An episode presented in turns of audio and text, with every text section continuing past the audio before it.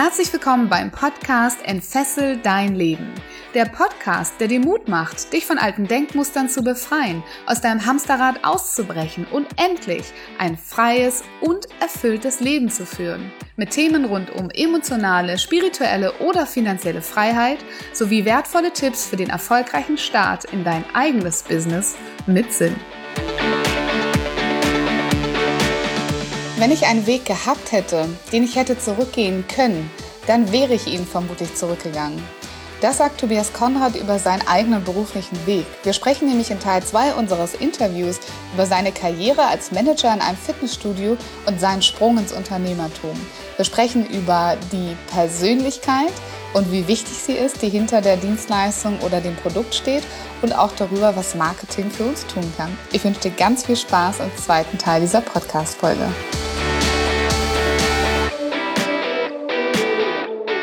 Gehe noch ein klein wenig weiter in der Geschichte, weil das, glaube ich, jetzt gerade in deinem Podcast ganz gut passt. Ich habe dann wieder zurück in Deutschland in einem Fitnessstudio begonnen und ohne dass ich mehr Fachkenntnis gehabt hätte, ähm, bin ich dreimal befördert worden binnen eineinhalb, zwei Jahren und war dann auf einmal mit 25 Jahren ähm, als Manager in einem großen Studio. Also es war so ein Ding mit Swimmingpool, mit 40 Mitarbeitern. Ähm, wurde ich da reingeworfen. Ähm, alle Teamleiter oder Leitungspositionen, die im Endeffekt mir unterstellt waren, waren älter als ich und länger im Unternehmen als ich, was einfach übersetzt bedeutet, okay, ich hatte echt eine, eine taffe Zeit. Und dann habe ich das so gut es ging gemeistert. Meine ähm, Ziele habe ich erreicht, die ich bekommen habe. Und habe dann aber gemerkt, nee, das, also ich kann, ich kann etwas, aber ich weiß nicht, ob ich wirklich selbst wirtschaften kann. Ich weiß nicht, ob ich jemanden dazu bekomme, für meine Idee Geld auszugeben, war eigentlich so meine Idee. Und wirklich was Eigenständiges zu machen. Und dann habe ich gesagt, ich muss es jetzt ausprobieren. Und bevor ich zu feige wurde, habe ich instant gekündigt. Wow. War nicht schlau, äh, war, im Ende war es schlau, ähm, aber ich habe gekündigt und ich hatte eben eine Idee für ein Fitnessgerät mit einem Kumpel zusammen und sowas gab es damals in Europa noch nicht. Ähm, Fitness, also ein Gerät für Fitnessstudios. Und dann habe ich das Ganze so kurz begonnen und dann war mir klar, okay, das muss ich jetzt in die Vollen gehen. Ich habe gekündigt und mein Chef, ein total toller Mensch, hat mir dann angeboten, nee, Tobi, du kündigst jetzt nicht, ähm, sondern du machst beides parallel, weil wenn es nämlich nicht funktioniert, dann kannst du wieder zurück.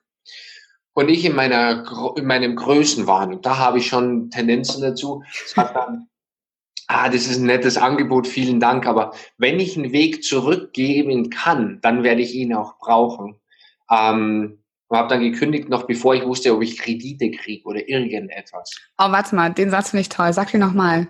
Wenn ich einen Weg zurückgehen kann. Wenn ich einen Weg gehabt hätte, den ich zurück hätte oder zurückgehen kann, dann werde ich ihn zurückgehen. Mhm. Super schön. Satz. gewesen. Also ganz ehrlich, ähm, das erste Jahr, ja, egal. Also im ersten Jahr war es so, ähm, ich, ich bin gut im, nach vorne raus, aber Finanzen sind nicht mein größtes Interesse, ja, sagen wir es mal so. Und es hat lang gedauert, bis ich gemerkt habe, dass ich im ersten Jahr 2500 Euro Umsatz gemacht habe. Ähm, mit einem Gerät, das in der Produktion 3500 Euro gekostet hat. Hat bedeutet, ähm, ich war kurz vom Pleite gehen. Ähm, und dann war es wieder das Weg von, dann war es wirklich die Angst, dass ich nicht gewusst hätte, wie ich die Kredite und alles abbezahle, ähm, die mich dann ins Handeln gebracht haben, dass ich dann Erfolg oder dass wir dann gemeinsam Erfolg hatten. Ähm, aber es war schon kurz vorm Aus. Und an dem Punkt hätte ich definitiv, hätte ich einen Weg zurückgehabt, hätte ich äh, gehabt, hätte ich aufgegeben. Wäre ich nicht, wäre ich nicht dahin gegangen. Definitiv nicht. Ja. Verstehe. Das ist ganz spannend, weil bei mir kommen ja auch ganz viele und fragen, sollen sie sich nebenberuflich selbstständig machen? Es gibt ganz viele, die das raten. Ne? Deswegen fand ich das schön, was du gesagt hast. Das war ein bisschen Typsache, glaube ich, aber. Also ich empfehle es auch keinem. Also wer, wer denkt, er soll es so machen, also ich weiß es, sowas wird ganz oft empfohlen, die wie hat letztes Mal gesagt, die, die Ochsentour zu gehen. ähm, weil es ist, du kennst es ja vielleicht auch, der Anfang ist zäh. Der Anfang ist wirklich zäh, ja. bis du dich wirklich gefunden hast, positioniert hast. Dann ist es ja auf einmal. Ich hatte ja kann zäh sein, ne? wenn man sich keine Hilfe holt, so wie vielleicht äh, ich es damals gemacht habe. Bin auch so ein kleiner Sturkopf. Beziehungsweise wusste auch eigentlich gar nicht, wo ich die Hilfe äh, hätte finden können in dieser Art und Weise. Aber ja. Okay, du bist auch so ein Autodidakt zum Teil, oder? Ja, hab's aber auch böse bezahlt, ne? Ganz genau. Also, ja. du auch, höre ich daraus. Ja, also ich muss sagen, die erste, ich, ich war ja Autodidakt bis, da habe ich die erste Firma, hatte ich dann schon wieder verkauft. Ähm, da dachte ich auch noch, ich darf mir von keinem etwas sagen lassen. Ähm, blöder Gedanke, ja, blöder Gedanke. Macht's echt langsam alles. Hm. Und ich hätte auch mit meiner Company, mit der Idee, was es damals war und mit allem, hätte ich direkt die Millionen sprengen können. Ganz ehrlich, ähm, wäre ich nicht so engständig gewesen. Wenn du dir hättest sagen lassen von außen oder helfen lassen, wie man es richtig aufbaut und richtig skaliert, oder wie hättest Voll, du Absolut, absolut. Ähm, und ich, es, sind ja, es ist ja nicht sogar so, dass es sind ja sogar Menschen auf mich zugekommen, ähm, die teilweise aber in einem Konkurrenzverhältnis von mir waren. Und ich war so engstirnig, muss ich ganz ehrlich sagen, dass ich dann nicht zugelassen habe, mit denen zusammenzuarbeiten. Ah, bescheuert. Also wirklich. Aber man muss auch bescheuerte Sachen machen finde ich. Ja, ähm, erzähl, wie, ist, wie ist es weitergegangen? Das wollen wir jetzt wissen. Also, du hast da äh, äh, auf jeden Fall nicht genügend Geld verdient mit dieser Geschäftsidee und dem Sportgerät. Ja, also da habe ich nicht genügend Geld verdient. Am, also ich bin quasi fast pleite gewesen und das war, was wirklich spannend war, dann, ähm, dann habe ich mich verändert, weil es ist ja, wenn du angestellt bist, ist es ja ganz gerne so. Ähm, ich hatte jemand, der sich um, um die einzelnen Teams gekümmert hat. Ich hatte jemanden, der sich um den direkten Personalzugang gekümmert hat. Ich hatte jemanden, der Marketing gemacht hat. Also ich war in so einer Sandwich-Position drin. Ich hatte über mir welche, die habe ich aber nie gesehen. Also die, ich hatte zweimal im Jahr ein Gespräch mit denen, aber ich war sonst war ich vogelfrei da drin. Ähm, aber alles, was ich gebraucht habe, hatte ich ja theoretisch Menschen. In dem Job davor meinst du jetzt? Vor in dem Job davor, genau. So, und dann bin ich in die Selbstständigkeit gekommen und dann stehst du einfach mal vor Sachen so wie, brauche ich jetzt ein Xing-Profil? Ähm, wie, wie mache ich denn eine Homepage? Welche Texte brauche ich denn auf einer Homepage? Und lauter solche Sachen. Und bei mir war das Problem, dass ich ziemlich vielschichtig schon Sachen gemacht habe. Ich habe ein paar Semester BWL und Marketing studiert. Dann dachte ich mir, das kann ich alles. Ähm, ich habe da was gemacht und dann dachte ich erst so, okay, ich mache alles selbst. Ähm, weil dann der Eigenbrödler in mir, ich, ich kann das alles. Und das hat den Prozess so verlangsamt, ähm, dass dann irgendwann ist es ja alles stagniert. Also ich glaube, ein Dreivierteljahr fast oder ein halbes Jahr habe ich ja nicht verkauft. Ähm, so. Und ich glaube, ich hatte auch teilweise Angst zu verkaufen, weil ich ein Gerät verkauft habe, das hat 1500 Kilo gewogen und da sind zehn Leute trainieren da dran. Ähm, und ich habe das alles prüfen lassen, alles, aber ich hatte Angst, wenn da mal was zusammenbricht, ich würde mich mhm. umbringen. Na, so. Also war das die Angst. Und dann war dieser, dieser Faktor, okay, ich gehe jetzt pleite, ich muss etwas ganz anders machen. Und dann bin ich aus meiner Komfortzone raus, wo ich mir gedacht habe, okay, Verkauf geht irgendwie und ich bin in den vollen Verkauf gegangen. Also wirklich volle Kanne. Ich bin nur noch zu den Studios hin. Ich habe Leuten nachtelefoniert. Ich war auf allen Messen, ich war überall. Und sieh da, ein Jahr später haben wir 100.000 Euro plus gemacht. Ähm, also das war für mich so, ein, so eine ganz irre Nummer. Obwohl ich nicht mehr Fähigkeiten hatte, ich habe sie nur anders eingesetzt. Und ich wusste, ich muss jetzt. Also ich muss jetzt mhm. wirklich. Und diese Veränderung hat's gebracht. Das Spannende ist dann im Jahr darauf bin ich wieder etwas zurückgefahren und dachte mir, okay, ich mach, gebe lieber mehr Geld für Marketing aus, dann wird's das bringen, dann muss ich selbst nicht so viel machen. Vor allem habe ich echt einen Haufen Geld im Marketing ausgegeben und es war nicht so erfolgreich wie das Jahr davor. Also ganz spannend. Super spannende Erkenntnis, die du gerade hast und auch machst. Ähm, das ist halt diese, diese Tatsache, dass wir an einen Punkt kommen, wo wir merken, dass unsere Persönlichkeit unsere Fähigkeit, unsere als Mensch, nicht die unseres Produktes. Manchmal ist es enger verknüpft, weil wir eine Dienstleistung verkaufen. Ne? Bei dir war das jetzt ein Produkt und du selbst als Unternehmer dahinter, dass es am Ende Nicht das Produkt ist, nicht die Qualität, nicht die Tatsache, ob es Kunden gibt, ob es keine Kunden gibt, sondern es ist oft, es sind oft wir. Oder in meinen Worten, ich würde sagen, es sind immer wir, die den Erfolg bestimmen, die die Persönlichkeit mitbringen, das Mindset oder auch Kompetenzen erlernen müssen vielleicht oder Fähigkeiten erlernen müssen, um es dann am Ende zu machen. Was würdest du denn jemandem, also was würdest du denn dir, wenn du jetzt deinem Ich, der sich da gerade selbstständig gemacht hat, der gesagt hat, gut, Tür hinter mir, habe ich zugemacht, äh, Managerjob im Fitnessstudio, ich gehe nach vorne, ich habe hier ein geiles Produkt, eine geile Idee. Was würdest du dem heute raten, dem jüngeren Tobi, was sollte der ab Tag eins anders machen, damit er zum Erfolg kommt? Mit mehrere Sachen. Also zum einen wirklich mit Menschen sprechen, die das können, was er noch nicht kann. Mit anderen zusammenzuarbeiten, Kooperationen schließen und welche, die funktionieren. Also es ist ja auch nicht so, dass ich keine Kooperationen hatte und nichts versucht habe, aber es waren einfach nicht die, die wo es funktioniert hat. Naja. Ähm, und dann das alte Denken wegschalten. Das, und das ist ganz schwierig. Also ich, ich bin ja schon auf dem hohen Ross gehockt, muss ich ganz ehrlich sagen.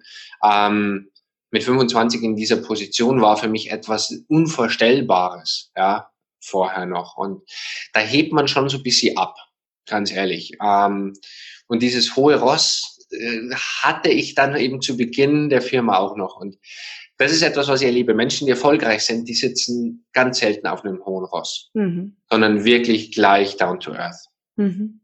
Ja, das ist wirklich wichtig.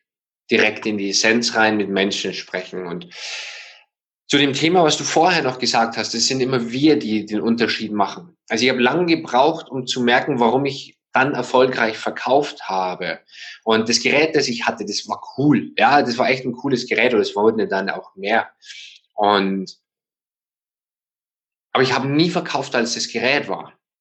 Ich war mehr, lustigerweise, da bin ich erst vor zwei, drei Jahren drauf gekommen, ich war mehr eine Unternehmensberatung und eine persönliche, also die Coach bin ich ja schon lange, das habe ich auch immer parallel gemacht. Und wenn ich jemandem etwas verkauft habe, die sind heute noch Freunde von mir, die habe ich heute noch in, äh, im Handy drin, die rufen mich heute noch an, ähm, weil ich denen etwas erzählt habe, wie sie im, ähm, oder eine Inspiration gegeben habe, wie sie ihren Service verbessern wie sie ihre ähm, komplette Trainingsfläche umstrukturieren. Persönliche Themen, teilweise habe ich eine Paarberatung gemacht, bis man der unterschrieben hat. Ah, also, die, die, Paarberatung war der Bonus zum Fitnessgerät, ja? Hast du mit angeboten? genau. Sehr schön. Also Kaufgrund und Kaufursache komplett unterschiedlich. Mhm. Und, und so ist es doch mit ganz vielen Sachen. Also ich nehme ja ganz gerne dieses Beispiel, ähm, diese schwa dieses schwarze Getränk in, Co äh, in ähm, Plastikflaschen, was grundlegend nur Gift ist, was wir als Cola kaufen. Ja? Du meinst das mit der Phosphorsäure? Ganz genau. Ganz genau, dieses Zeug. Das kauft doch keiner, weil das jetzt irgendwie toll ist oder so, sondern es war die Werbung. Die Werbung, die uns suggeriert hat, okay, das ist wirklich cool, dieses Ding. Und wenn du das trinkst, dann kommt Santa Claus bei dir vorbei. Ähm, und, und so weiter. Also da, da ist es ja auch die Botschaft oder Red Bull. Also ich war ja Red Bull Junkie früher, ja. Ähm, und ich bin jetzt auch weniger Gesundheitsapostel und so weiter. Warte mal kurz. Dies ist eine Dauerwerbesendung. Dies ist eine Dauerwerbesendung. Dies ist eine Dauerwerbesendung. Okay, hau rein. ähm, dann Red Bull verleiht Flügel, ja. Also ganz ehrlich, kann mir doch kein Mensch erzählen, dass beim ersten Mal Red Bull trinken Red Bull schmeckt. Also ich habe dann auch irgendwann geglaubt, dass Red Bull ähm, cool ist. Und ich hatte Zeiten, wo ich im Schnitt drei, vier Red Bull jeden Tag getrunken habe. Ich, heute, wenn ich eins trinken müsste, man müsste mir echt viel Geld zahlen, damit ich so ein Ding trinke. Ähm, aber da kaufst du ja auch ein Message. Bitte? Rauchen, rauchen. Wen von uns hat dann die erste, also ich meine, ich rauche ja nicht mehr, aber ich habe schon durchaus auch mal, als ich jung war, an der Kippe gezogen. Wem hat denn schon die erste Kippe geschmeckt, ne? Ja, der bricht Trotzdem das rauchen. auf den Tisch, ja. Also. Ja. Das überlebst du ja nur, weil du cool sein willst. Okay, wie sind wir das eigentlich drauf gekommen? Ähm, was du verkaufst. Dass, du, dass es immer du bist, den du verkaufst. Und es ist ja mit allen großen, also sagen wir mal, alles, was eine gewisse Emotionalität hat, ist es ja mit drin. Also wenn du jetzt einfach nur dein Kaufargument ist, kaufe billig, dann brauchst du sowas nicht. Ja, dann, dann ist es nicht. Aber die meisten Produkte, die ja wirklich Spaß haben oder Services, geht ja einfach auch um etwas, wo eine Emotionalität dabei ist. Und dann ist es immer eine, eine Persönlichkeit.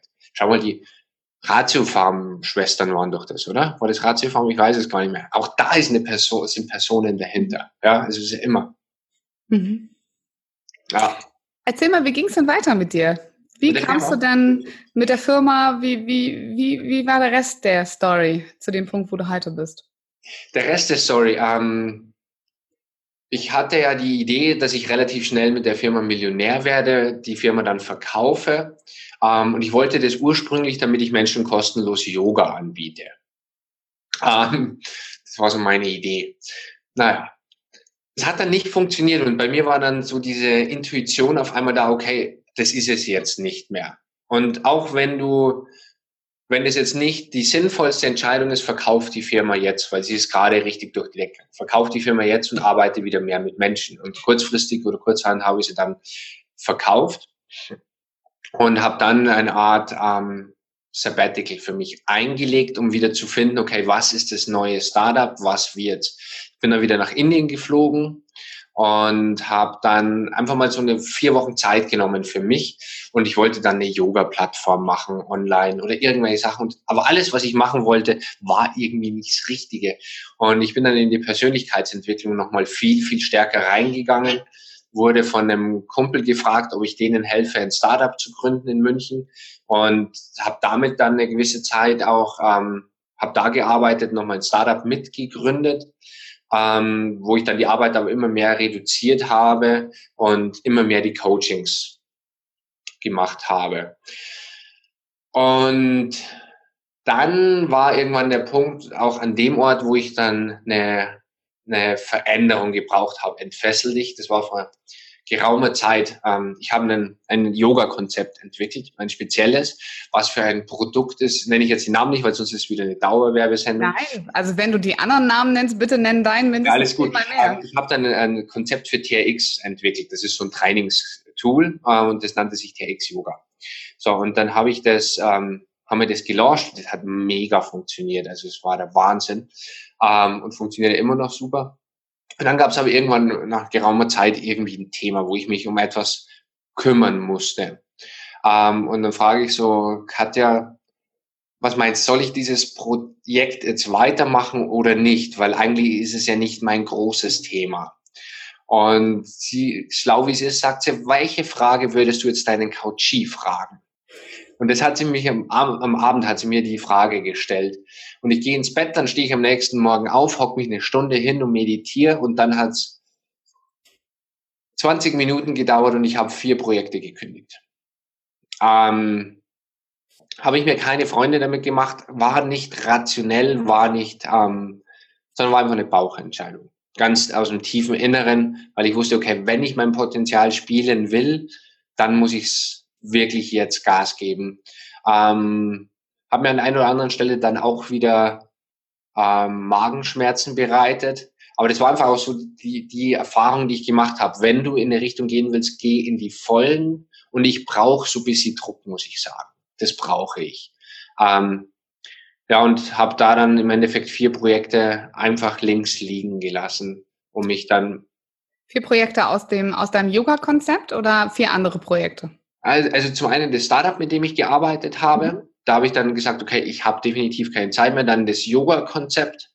Ähm, dann noch ein anderes Startup, was gerade im Gründen war. Und noch ein Coaching-Projekt, was ich mit jemandem gemacht habe. Also das war ziemlich viel auf einmal, aber weil ich einfach auch gemerkt habe, okay, ich kann nicht auf so vielen Baustellen tanzen.